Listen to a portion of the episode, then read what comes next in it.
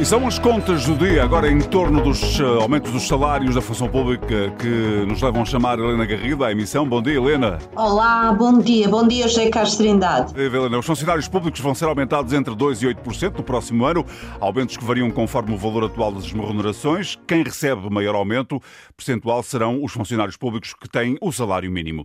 Também é certo que a maior parte dos trabalhadores vai perder poder de compra no próximo ano, tendo em conta que se prevê uma inflação de cerca de 7,4% este ano. Eh, estes aumentos, Helena, pergunto-te, são problema, que resolvem problemas, não resolvem? Como é que tu vês esta, estes aumentos eh, que estão em perspectiva propostos pelo Governo? Resolvem alguns problemas, não resolvem outros. Bom dia.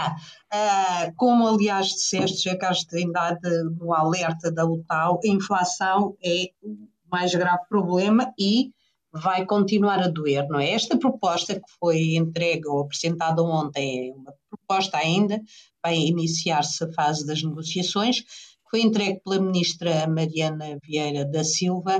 Uh, há um problema que não resolve, que é o poder de compra dos funcionários públicos, não é? A maioria dos funcionários públicos vão... Vai perder poder de compra.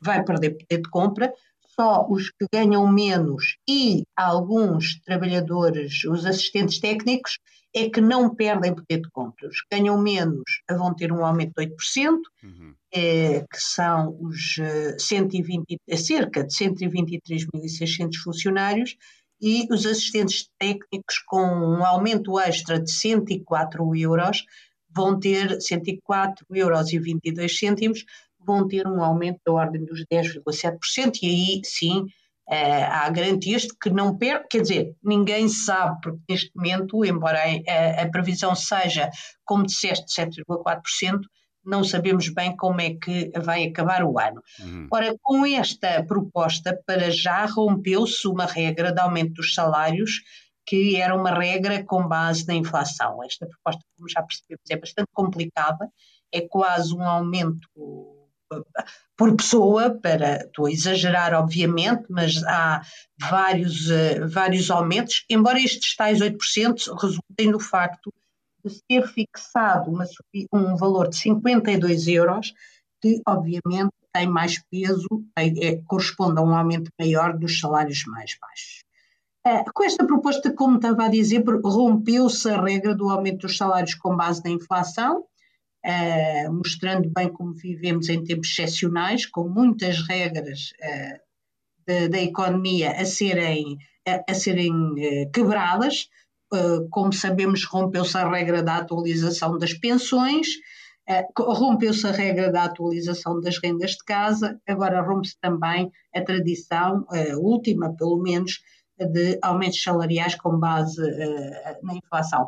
Com este modelo, e vamos aos problemas que resolve e não resolve, com este modelo, a, a ministra Mariana Vieira da Silva tenta atingir pelo menos três objetivos, o que explica também a complexidade da proposta. O primeiro objetivo é garantir que os, aumento, os aumentos salariais para os salários mais baixos, uh, como já dissemos, são essas as famílias que têm eh, os aumentos mais significativos e que eventualmente poderão não perder poder de compra. Também é verdade, são essas as famílias que dos salários mais baixos que eh, são mais fustigadas pela inflação, Uh, cerca de metade das despesas uh, das famílias com os salários mais baixos é gasta em alimentação e energia, e a alimentação, embora a inflação esteja nos 9%, Uh, os alimentos frescos subiram quase 17% e a energia subiu 22%. Logo, esta inflação de setembro, que foi de 9%, ou a mesma previsão do governo de 7,4%, o que tem a ver se as pessoas gastarem boa parte do seu rendimento em alimentação e energia. O segundo objetivo que eu diria que esta, esta, esta proposta pretende atingir é simultaneamente não agravar uh, a degradação dos salários dos quadros técnicos, das pessoas mais qualificadas, mantendo pelo menos a diferença em relação aos menos qualificados. A administração pública portuguesa tem um problema há muito tempo que se tem vindo a agravar, uh, que é uh, os salários das pessoas que ganham menos são relativamente bons quando comparados com o setor privado, ou melhores do que os salários das pessoas mais qualificadas. Ou seja, as pessoas que ganham menos, menos qualificadas, conseguem na administração pública arranjar um emprego melhor, melhor pago, do que arranjariam se fosse para o setor privado. Isto é verdade para as pessoas mais qualificadas. As pessoas mais qualificadas estão relativamente mal pagas quando se compara com o setor privado, o que, como consequência, explica a falta de atratividade da administração pública e as dificuldades em atrair pessoas qualificadas para a administração pública. Para concluir, Helena, temos mesmo de concluir.